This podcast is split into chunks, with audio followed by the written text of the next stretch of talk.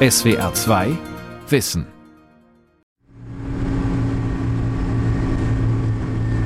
Laut ist es in diesem Hägglund, einem Kettenversorgungsfahrzeug der Bundeswehr. Es ist Ende März 2022 im Norden Norwegens. Schnee und Eis machen diesem Fahrzeug der deutschen Gebirgsjäger nichts aus. Mit 70 Sachen geht es von Narvik nordwärts nach Bardufoss. Ja, wir sollen hier äh, auf die Restkräfte warten. Ah, okay, okay. Auf dieser Straße E6 treffen sich schwedische Stridswagenpanzer, italienische Infanterie und die Hubschrauber der US Marines. Sie üben hier, wie Norwegen gegen einen Angriff Russlands zu Lande und von See aus geschützt werden kann. Mit 30.000 Soldaten ist Cold Response die größte Übung der Verbündeten in Norwegen. Nur vier Wochen nach dem Überfall Russlands auf die Ukraine. Ein Zeichen der Abschreckung. Koordiniert wird die Großübung auf dem britischen Flugzeugträger HMS Prince of Wales. 50 NATO-Schiffe nehmen teil. Es geht um mehr als die Verteidigung Norwegens. Es geht um die Freiheit der Handelswege und die Sicherheit der zivilen Schifffahrt weltweit. Seehandel in Gefahr. Größenwahn, Digitalisierung und Piraterie. Von Michael Hähnel. Deutschlands Exportwirtschaft braucht sichere Seewege und sichere Schiffe. Doch unterwegs lauern Gefahren. Riesencontainerschiffe geraten in Not. Ladung geht verloren. Küsten sind bedroht, Häfen und Seewege verstopft, Cyberpiraten greifen Schiffe und Reedereien an. Fraglich ist, ob die neue Bundesregierung diesen Gefahren oberste Priorität einräumt. Ganz anders zum Beispiel Großbritannien. Im April 2022 veröffentlichten die Briten ihre neue Strategie. Demnach wird die aktive Sicherung des gesamten Nordatlantik zum nationalen Interesse und dem der NATO-Anrainer erklärt. Wörtlich fordert das Papier der Briten nicht nur die Gewährleistung freier Handelswege, sondern die Freiheit für alle Schiffe in der gesamten Region unbehindert zu navigieren und zu operieren. Die Freiheit der Navigation steht auf einem Blatt. Auf einem anderen stehen die zahlreichen Gefahren, denen die zivile Schifffahrt ausgesetzt ist. Zuallererst der Einsatz immer größerer und immer zahlreicherer Containerschiffe. Fast 400 Meter lang und 60 Meter breit können sie über 20.000 Container aufnehmen. Und das mit gerade einmal 20 Mann Besatzung. Fachleute beobachten diese Entwicklung mit Sorge. Einmal im Jahr gibt der Schiffsversicherer AGCS der Allianz seine Schifffahrtsstudie heraus. Danach gehen, trotz aller Technik, 80 Prozent der Schiffsunfälle auf menschliches Versagen zurück. Frage an einen der Autoren, Kapitän Anastasios Leonburg. Wieso sind Fehler von Menschen immer noch eine Gefahr in der heutigen Schifffahrt? Prinzipiell würde ich jetzt nicht sagen, dass es unsicher ist, auch mit 20 Leuten auf so einem großen Schiff zu fahren, weil die Technik ist da und in der Regel wird die Technik auch von den Nautikern gut beherrscht. Äh, nach wie vor steuert der Nautiker letztendlich das Schiff. Wenn er einen Fehler begeht, dann kann es natürlich dazu führen, einen navigatorischen Fehler beispielsweise, dass ich, sagen wir mal, nicht dem Kurs folge, der richtig wäre und auf Grund laufe zum Beispiel. Das ist dann in der Regel auch ein menschlicher Fehler, der da passiert. Oder das kann relativ häufig passieren. Also die Technik selber nimmt mir nichts ab. Nach wie vor ist der Mensch im Vordergrund und muss letztendlich die Technik beherrschen können und die Technik überblicken, dass solche Fehler nicht passieren. Wenn die bei uns äh, von Bord gehen, also dann auch eine verantwortliche Position in der Schiffsführung einnehmen, daraufhin bilden wir aus. Sie erlangen hier das Befähigungszeugnis zum äh, Fahren jeglicher Schiffe, jeglicher Größenordnung auf allen Weltmeeren.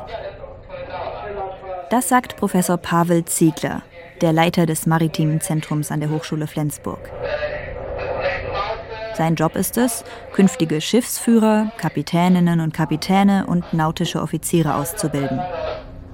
Das Problem Nummer eins, der menschliche Faktor. Die Schiffsführung auf immer größeren Schiffen mit immer komplizierterer Technik, unter Kostendruck und bedroht von allen möglichen Gefahren. Allein 6000 große Containerschiffe, nicht selten mit deutschen Kapitänen, sind weltweit unterwegs.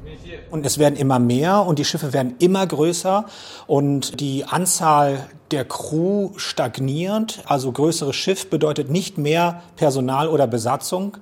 Wir müssen uns sehr, sehr stark auf die Technik verlassen und auf die Kompetenz der Schiffsführungen, dass sie diese Technik auch bewerten, dass sie diese Daten, die sie sehen, diese Informationen, die sie erhalten, auch hinterfragen, ob das auch alles korrekt ist.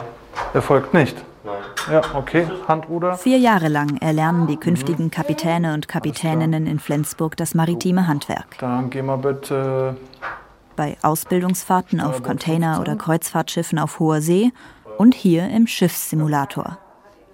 Das ist eine Brücke eins zu eins mit allen Anzeigen und Steuerungen, Navigation, Wettermeldungen, Funkverkehr. Nur Seegang gibt es nicht. Heute ist Prüfungstag für Alex und die 25-jährige Pia. Ihr virtuelles Schiff ist heute das Motor Vessel Flensburg. Fangen wir mal so ein, dass wir dann 300 haben, ja? 300, mhm. alles klar. Bei den Studierenden gehen damit lang gehegte Träume in Erfüllung. Ich bin zur Schifffahrt gekommen, weil mein, meine Eltern haben ein Segelboot und somit äh, musste ich als Kind immer segeln und das, das hat mich irgendwie auch mit Fernweh zurück aufs Wasser getrieben und in der Schulzeit hat sich das dann gefestigt, dass ich dann Kapitän werden möchte. Radio check, one six. Motorwasser Flensburg, Radio check, loud and clear. Loud and clear, Flensburg, thank you.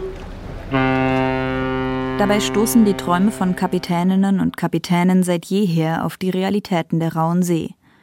Brände, der Untergang von Schiffen oder die Angriffe von Piraten. Seit 2008 fahren europäische Kriegsschiffe vor dem Horn von Afrika und vor Somalia Schutzmissionen gegen die Piraterie. Die Operation Atalanta bis April 2022 auch mit Unterstützung der deutschen Marine.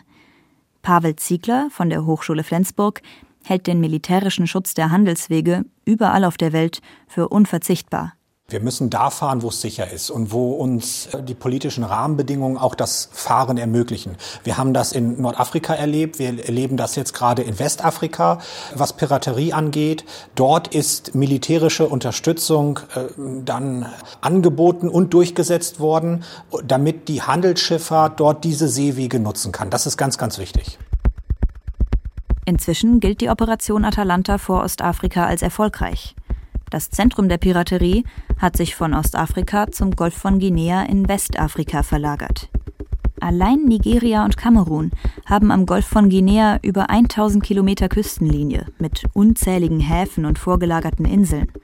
Ein ideales Versteck für Piraten mit ihren Schnellbooten. Nach Angaben des Internationalen Schifffahrtsbüros passierten 2021 mehr als 90 Prozent aller Überfälle und versuchten Schiffsentführungen in dieser Region. So auch am Morgen des 23. Januar 2021, 150 Kilometer von der Küste entfernt. Das türkische Containerschiff Mozart wird überfallen und entführt. Ein Seemann wird dabei getötet, die 15 anderen werden an Bord festgehalten, um Lösegeld zu erpressen. 2020 hatte es 22 solcher Fälle gegeben, bei denen Schiffe entführt wurden. Meist dauert es Wochen, bis Schiffe dann wieder freigelassen werden. Der türkische Auslandsrundfunk berichtete später, solche Fälle kommen sehr oft in dieser Region vor. Die Sicherheitsbehörden der Anrainerstaaten sind mit diesem Problem überfordert. Deshalb setzen russische und chinesische Schiffe vor Ort auf lokale afrikanische Sicherheitsteams und gehen ohne Vorwarnung gegen Piraten vor. Wie hier im Dezember 2020. Die Küstenrouten vor Westafrika werden zunehmend von der internationalen Schifffahrt genutzt. Täglich befinden sich allein 40 Handelsschiffe dänischer Reedereien in diesem Seegebiet. Viele gehören dem Marktführer Möller-Maersk. Mit der dänischen Fregatte Esbern Snar betreibt die EU vor Westafrika seit 2019 eine robuste Mission, um diesen Handelsweg militärisch zu sichern. Offensichtlich mit Erfolg. Allerdings nicht ohne Gewalt anzuwenden. So kam es im November 2021 vor der nigerianischen Küste zu einem Feuergefecht zwischen Piraten und Spezialeinheiten der dänischen Marine. Dabei wurden vier Piraten getötet und eine Schiffsentführung wurde vereitelt. Noch ist unklar, welchen Trend die Bedrohung durch Piraten vor der westafrikanischen Küste nimmt. Nach dem Überfall Russlands auf die Ukraine ist die dänische Fregatte Isben Sna erst einmal aus diesem Seegebiet abgezogen worden. Electrician, electrician, this is Captain speaking. In Flensburg beginnt die Prüfung der angehenden Kapitäne Pia und Alex. Wer das Kommando auf Handelsschiffen hat, muss sich zahlreichen Herausforderungen stellen. Auch Fahrfehler können verheerende Folgen haben. Okay. So versperrte das Containerschiff Ever Given 2021 für sechs Tage den Suezkanal. Geschätzte Folgekosten 9 Milliarden Dollar. Southampton VTS. This is Motorvessel Flensburg. Lange hatte die Schifffahrt auf alternative Seewege in der Arktis gehofft, um so den Weg nach Ostasien zu verkürzen. Russlands Krieg in der Ukraine legte alle diese Pläne sprichwörtlich auf Eis. Dabei boomt der Seeverkehr, die Häfen wachsen aber nicht im gleichen Maße. 2022 besteht auf der Nordsee ein anhaltender Stau von Containerschiffen. 20 Schiffe warteten Mitte September auf die Löschung ihrer Waren in den deutschen Seehäfen. Ebenso stauen sich die Containerschiffe vor der amerikanischen Atlantikküste und vor Shanghai. Hier haben Sie zwei Pilot Boarding Areas, einmal Nap West und einmal Nap East. Und da Sie die Lotsenleiter auf der Backbordseite hier vorbereitet haben, werden Sie hier bei Nap East den Lotsen bekommen. Und zwar irgendwo quer ab Nap Tower. Okay, alles klar. Wir hatten uns zuerst gedacht, dass wir in diesem Channel bleiben. Das ist uns also dadurch. Also Nee, wenn Sie Lotsen brauchen, dann Dann müssen Sie müssen aus wir- diesem Channel raus. raus. Genau. Schauen Sie mit dem Team. Professor Pavel Ziegler bespricht mit den künftigen Kapitänen Pia und Alex die Route. Wir laufen heute in der äh, britischen Südküste den Hafen Southampton ein, den Solent-Fluss, stromauf an Portsmouth vorbei, in Richtung Southampton und wir werden einen Lotsen an Bord nehmen. Und die Zusammenarbeit mit den Lotsen steht heute im Vordergrund. Wie ich mit diesem Berater, mit diesem zusätzlichen Berater auf der Brücke zusammenarbeite, wie ich das bewerte und wie ich weiter verantwortungsvoll mein Schiff bis in den Hafen führe. Das ist heute Kern und Ziel dieser Simulation.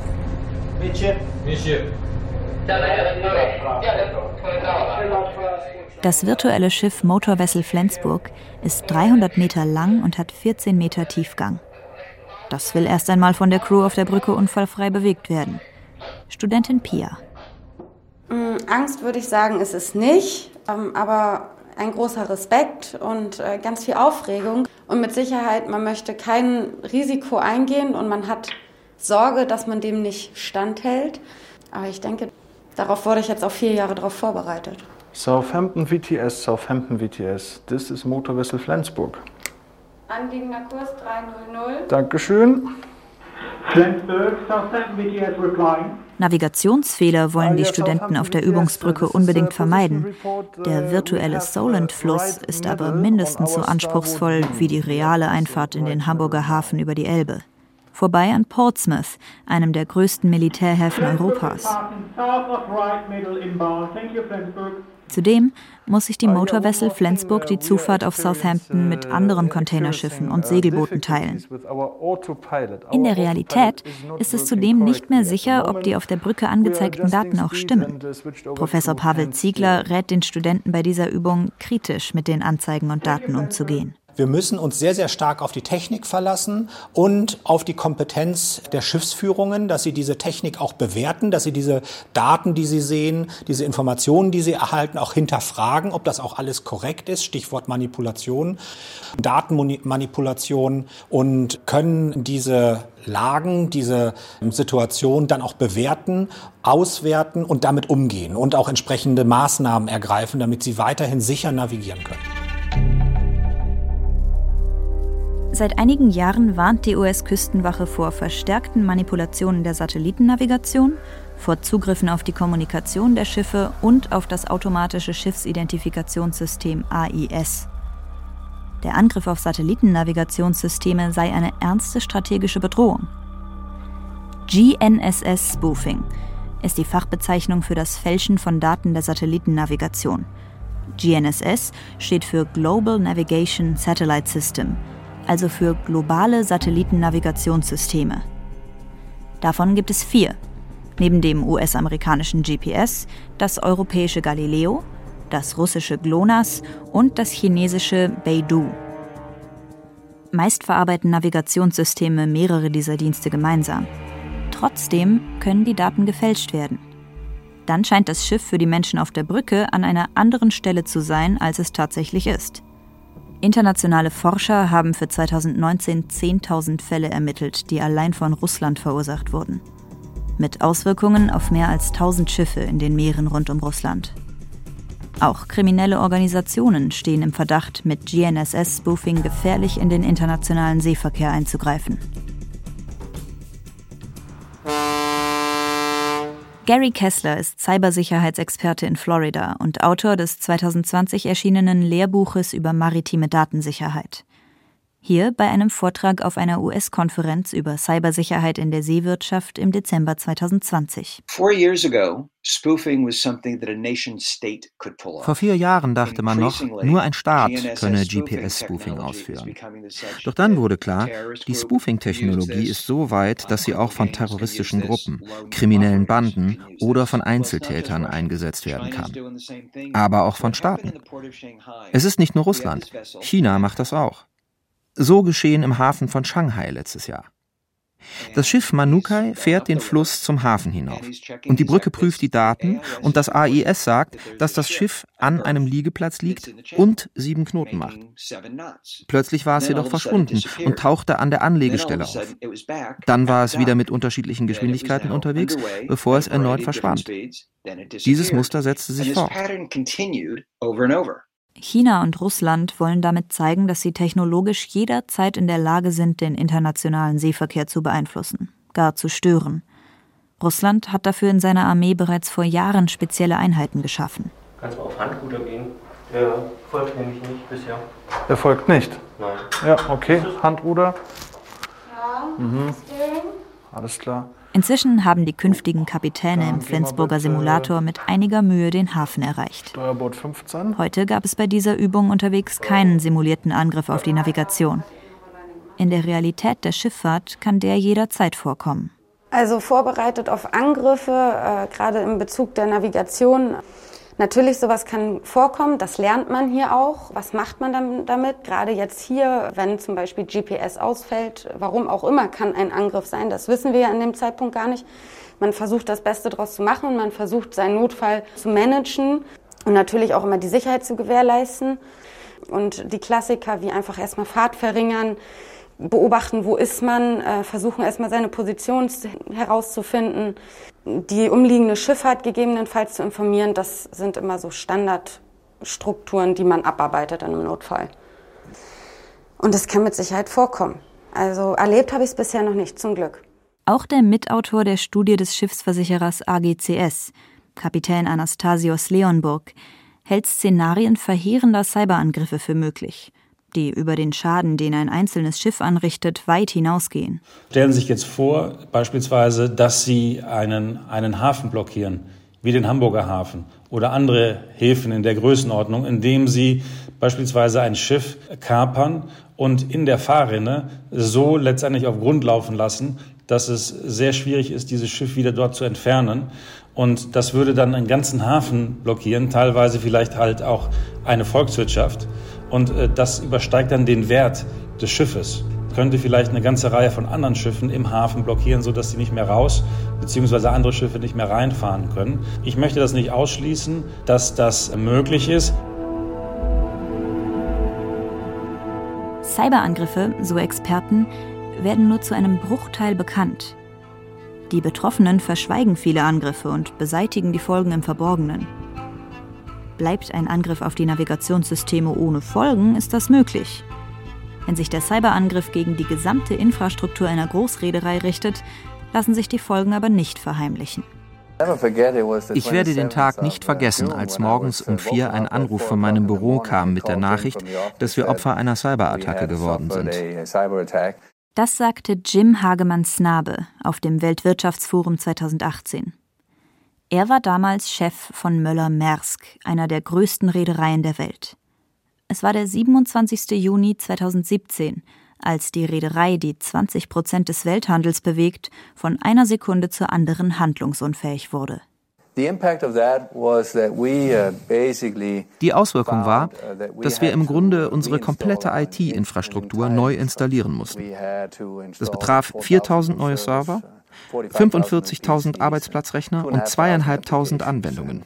Und jetzt stellen Sie sich vor, ein Unternehmen, von dem alle 15 Minuten ein Schiff mit 10.000 bis 20.000 Containern in einen Hafen einläuft und Sie haben zehn Tage lang keine IT. Doch ich kann sagen, dass das ein sehr wichtiger Weckruf war. Zugegeben ein sehr teurer. Der Cyberangriff hat uns zwischen 250 und 300 Millionen Dollar gekostet.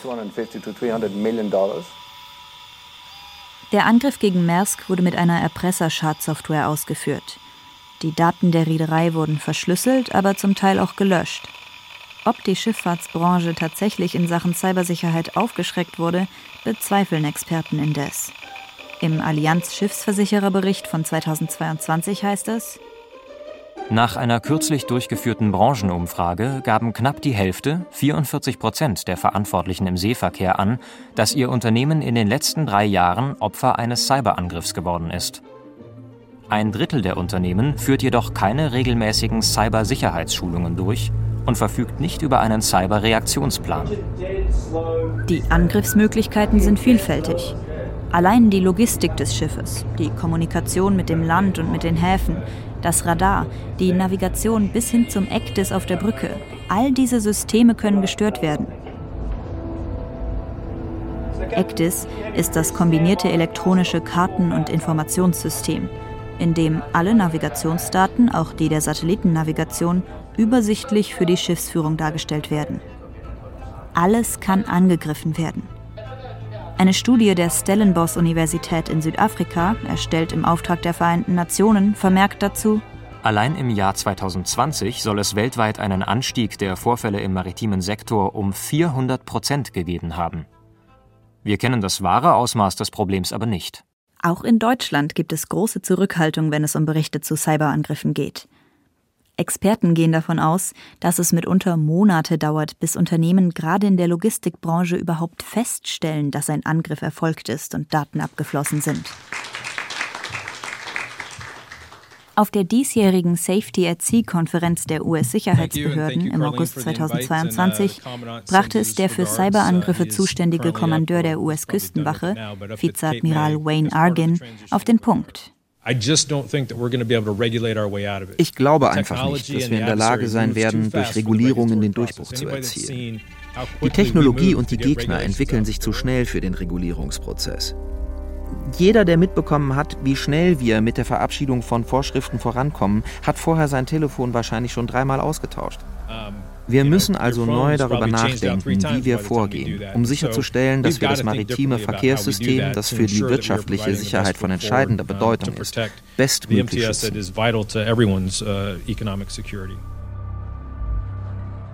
Dabei ist in Deutschland der Ruf nach stärkeren Regulierungen der Schifffahrtsbranche ungebrochen.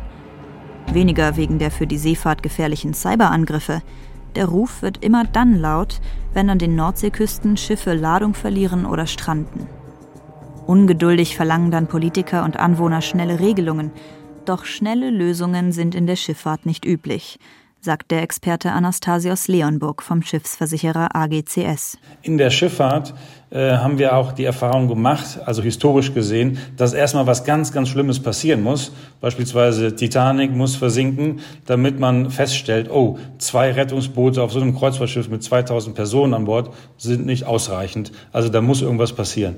Und das ist äh, leider Gottes historisch in der Schifffahrt so und schwierig aufzubrechen. Es ist ein Wettlauf gegen die Zeit. Nur alle zwölf Stunden bei Flut bekommen Bergungsteams die Chance, diesen 400 Meter langen Containerriesen freizuschleppen. Dabei tickt die Uhr, denn bei jedem Wechsel von Ebbe auf Flut sinkt das riesige Schiff tiefer in den Meeresboden. In der vergangenen Nacht war es vor der Nordseeinsel Wangerooge auf Grund gelaufen. Von Rotterdam kommend war es eigentlich auf dem Weg nach Bremerhaven. Berichtete der Norddeutsche Rundfunk am 3. Februar 2022. Nach ersten Ergebnissen zur Unfallursache ließ bei ruhiger See ein Fahrfehler das Containerschiff Mumbai Maersk auf Grund laufen. Die Bewohner der Nordseeinsel Wangerooge waren in Sorge, dass wieder, wie 2019 von der MSC Zoe, Container die Strände verschmutzen. Wenn denn der Sturm zunimmt, dann ist natürlich dann auch vielleicht die Gefahr sehr groß, dass Container dann von diesem Schiff runterfallen könnten und dann natürlich in diese deutsche Bucht treiben und vielleicht sogar hier bei uns am Strand ankommen. 2019 stellten vor allem Landespolitiker aus Niedersachsen und Schleswig-Holstein Forderungen an die Merkel-Regierung. Ein Tempolimit auf der Nordsee für Containerschiffe und einen Zwang, dass diese Schiffe küstenfernere Routen zu befahren haben. 2022 haben sie von der neuen Bundesregierung eine Absage erhalten. In Antworten auf kleine Anfragen der Bundestagsfraktionen antwortete das Verkehrsministerium Anfang März, eine entsprechende einseitige nationale Verpflichtung steht nicht in Einklang mit internationalem Recht. Und die standardmäßige Nutzung des küstenferneren Verkehrstrennungsgebiets aus Umweltschutz- und Wirtschaftlichkeitsgründen ist nicht sinnvoll, da der aus dem Umweg resultierende Treibstoffverbrauch sowie der Zeitverlust negative Auswirkungen haben. Das Umwelt- und Logistikproblem durch die riesigen Containerschiffe vor den Nordseeinseln ist nach wie vor ungelöst. Zudem stellte das Kieler Institut für Weltwirtschaft Anfang September 2022 fest, dass der Stau von Containerschiffen in der deutschen Bucht noch lange anhalten und wachsen werde. Der Experte Anastasios Leonburg vom Schiffsversicherer AGCS schlägt deshalb eine Abkehr vom Trend zu immer größeren Schiffen vor. Das ist ja natürlich äh, dann für mich ökonomischer, wenn ich jetzt sagen wir mal das größere Schiff mit Containern volllade, als wenn ich jetzt ein kleines Schiff von A nach B bringe, wo weniger Container an Bord sind. Äh, letztendlich muss man aber an irgendeiner Stelle begreifen, dass das nicht unendlich geht. Man, man kann nicht Schiffe unendlich groß bauen. Und ich denke mal, man muss da einen Kompromiss finden und sagen, wie gestalte ich es am, am sichersten? Also, dass nicht nur dem, dem kommerziellen alles geschuldet ist, sondern auch der Sicherheit der Besatzungen, aber auch der, der Sicherheit der Lieferketten.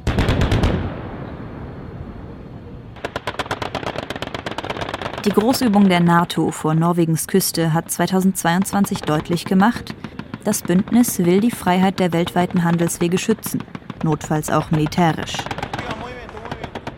Für den Schutz ihrer Containerschiffe und der eigenen Infrastruktur müssen die Reedereien dagegen selber sorgen. Ignoranz gegenüber den Gefahren und Bedrohungen kann sich niemand mehr leisten. SWR 2 Wissen. Seehandel in Gefahr. Größenwahn, Digitalisierung und Piraterie. Von Michael Hähnel. Sprecherin Paula Scheschonka. Redaktion Dirk Asendorf. Regie Günther Maurer. SWR 2 Wissen. Manuskripte und weiterführende Informationen zu unserem Podcast und den einzelnen Folgen gibt es unter swr2wissen.de.